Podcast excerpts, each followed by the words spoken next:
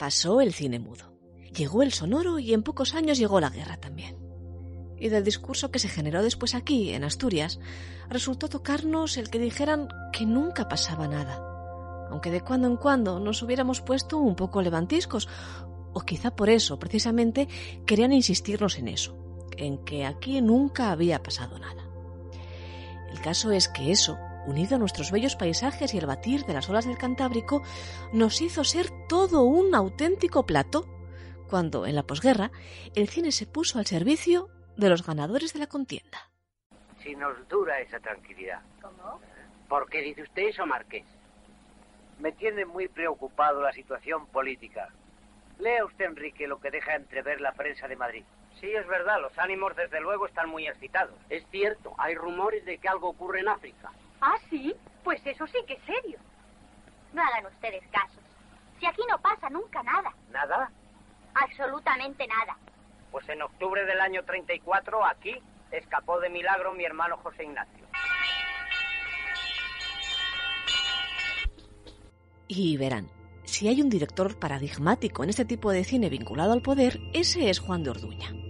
Un madrileño que al final de la contienda estaba tocando la cuarentena y las mieles del éxito, de la mano de un cine comercial, extremadamente popular, y en el cual también tuvo cabida Asturias en una de las primeras cintas de Orduña después de la guerra. Porque Te vi llorar es un auténtico melodrama propio del que se ha venido en llamar el cine de cruzada un breve género de posguerra cuyo máximo exponente fue Raza y que sirvió en los primeros tiempos de esta época para transportar al espectador a la postura política oficial. A la vista está, con el fragmento que acabamos de escuchar, ¿verdad? Pero la ópera prima de Juan de Orduña también tenía un sabor muy asturiano.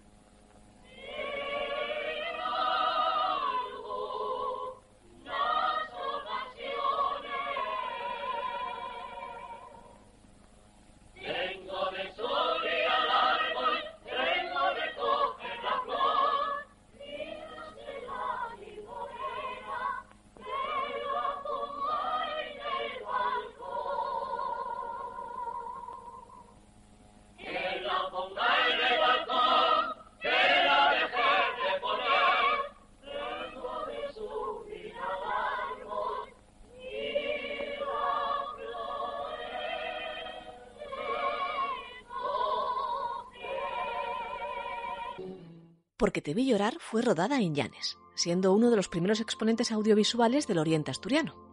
Su protagonista es la hija del marqués de Luanco, una joven que durante la guerra fue violada por un soldado del ejército de la República y que ahora busca sostener su honra gracias a la benignidad de un soldado del bando sublevado, claro, y ahora vencedor. Pero más allá de lo que intentase Orduña, exponente clarísimo del cine de cruzada, con esta y con otras películas, y el sentido histórico que tenga todo ello, porque Te vi llorar es una muestra muy importante de nuestro folclore, mostrándose a lo largo de toda la cinta innumerables bailes, canciones tradicionales y las interpretaciones de Sinforiano de la Vega. E incluso un trasunto de charleta asturiano o algo que se le parece por parte, claro, de la criada de la casa.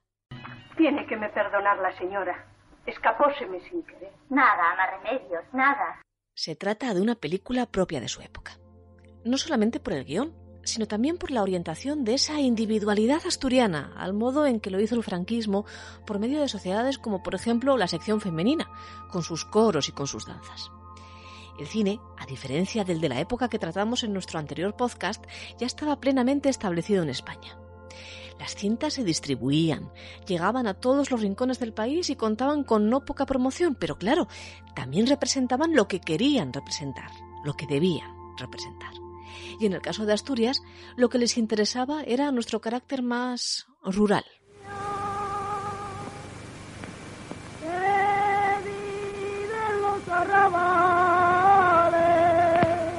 Pepín, ¿no vas ya? Sí, yo voy. Anda, pinta. Esta condenada y más fortuna nunca se harta. Acaban de escuchar nuestros oyentes un fragmento de Altar Mayor, la primera película que Gonzalo del Gras rodó en Asturias, concretamente en Cangas de Onís, y con guion de su mujer, Margarita Robles. Si alguien se pregunta el porqué del amor de Del Gras por nuestra tierra, ya que también de él fue la película por excelencia rodada en Asturias en la posguerra, bajo el cielo de Asturias, de la cual vamos a hablar después, la respuesta lleva nombre de Flor, ya que Margarita era asturiana, concretamente de Muros de Nalón, hija de uno de los fundadores de la colonia artística. Y si porque te vi llorar era un melodrama, no se me pueden imaginar Altar Mayor. Se trataba de una película basada en la obra del mismo nombre de Concha Espina y que ya carece de la orientación ideológica de su antecesora. ¿Recuerdan ese subgénero del mudo que arrasaba en taquilla? El de los amores imposibles a causa de la desigualdad social. Pues de esto también va Altar Mayor. Una pareja, en la que el galán es el mismo que en Porque te vi llorar, eh, condenada a no compartir su vida por su diferente condición. Y eso que son primos. Pero claro, uno de Madrid y la otra de Asturias. Uno de ciudad y la otra de pueblo. Uno un señor bien y la otra una aldeana. En aquella tierra no es esto. Eso sí, como esta no hay ninguna. No sé cómo podéis vivir fuera de ella. Ver estos campos. Sin sentir esto que se siente y que no suena. Yo vivo en Madrid. Es verdad. Ya puedo ofrecerte algo. Dejar Asturias. No se me dejen llevar mucho por las velidades románticas de Altar Mayor. Que no hay que olvidar que seguimos en posguerra y que el cine, cuando no es de campaña, sigue teniendo un discurso moral más que importante.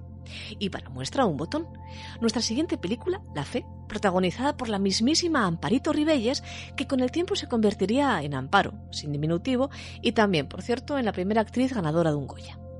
Pero ahora, en 1947, La Fe, dirigida por Rafael Gil, viene a lanzarnos un mensaje religioso, como su propio nombre indica, en el bello marco verde azul, aunque blanquinegro en la película, de la Asturias costera de lastres y de tazones. Aunque, eso sí, esta vez lo asturiano es única y exclusivamente el marco, el plató, el fondo detrás de los personajes que por lo demás podrían estar perfectamente actuando, pues no sé, desde Albacete. ¿Qué le ha sucedido a usted? No, no me retires de la mano. Esa mano que me ha absuelto tantas veces y que no podrá sacarme del abismo en que caí. ¿Acaso está usted arrepentida de su vocación? Todo puede arreglarse sin escándalo. Tiene usted un año de noviciado durante el cual puede salir si lo desea. No, no es eso. Es algo peor. Yo tengo un secreto. Un secreto que me ahoga. No se preocupe usted. La fe es otra historia de amores prohibidos, pero con mensaje pedagógico por detrás. Cuando el que se interpone es Dios, más vale no llevarle la contraria, por muy elevadas que sean las pasiones. La cuestión es que toda la trama transcurre en Peñascosa, que podría bien ser el Peñascosa de la provincia de Albacete, aunque la película fue rodada en Asturias porque el guion se basaba en la novela del mismo nombre de Armando Palacio Valdés, que llamó Peñascosa a lo que algunos historiadores han identificado como Luanco. El escritor lavianés, que se había muerto en 1938, fue uno de los preferidos por los cineastas para trabajar trayendo historias de cine Asturias. Ya vimos que desde tiempos del cine mudo, pero los finales de la década de los 40 sobremanera. En 1948 llegó a las pantallas otra película basada en su obra, eso sí, con una particular visión de la misma. Por favor, señor, ahí fuera hay un palurdo que no deja en paz a la gente. O me autoriza que lo saque del campamento a patadas o nadie podrá trabajar. Vamos, vamos por partes.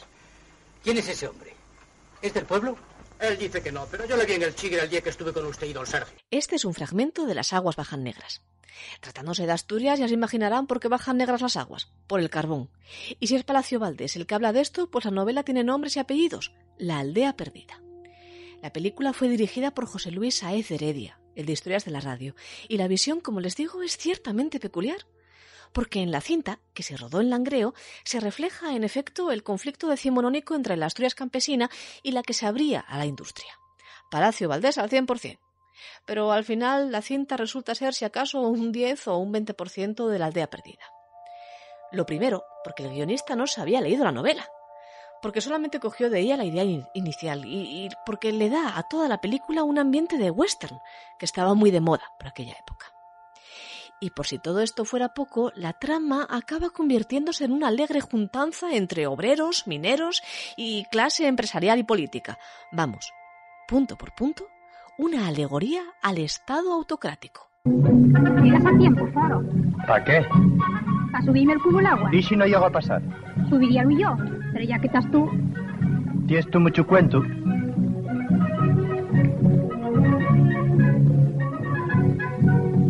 Llegando al final de esta historia, en lo que toca a la posguerra. Ya estaba finalizando esta cuando Gonzalo del Gras volvió a Asturias. Y esta vez por fin fuimos a algo más que un mero plato. Por ejemplo, el protagonista de Bajo el cielo de Asturias, rodada en el año 1951, fue un asturiano, el gijonés José Luis González.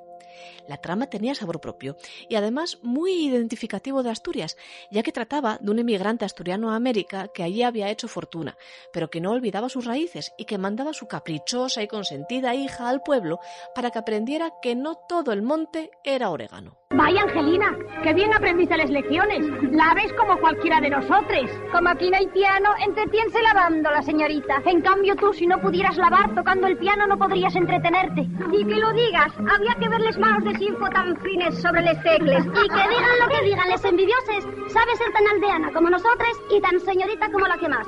Cuando hay fame, se hacen muchas cosas.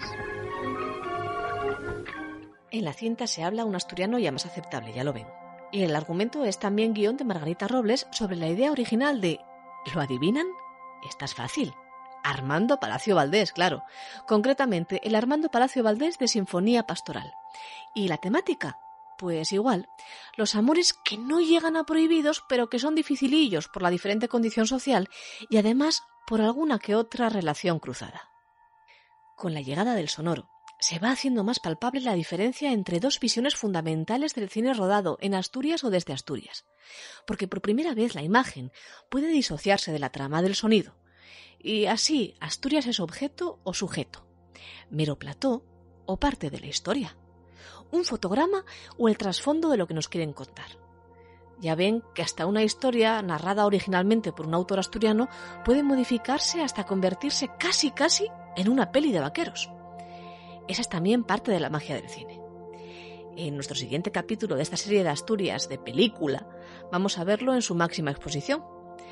Hasta entonces, no me dirán que no tienen ya abundantes sugerencias para pasar una Semana Santa de sofá, de peli, de manta y sobre todo de mucho, pero que mucho Asturias.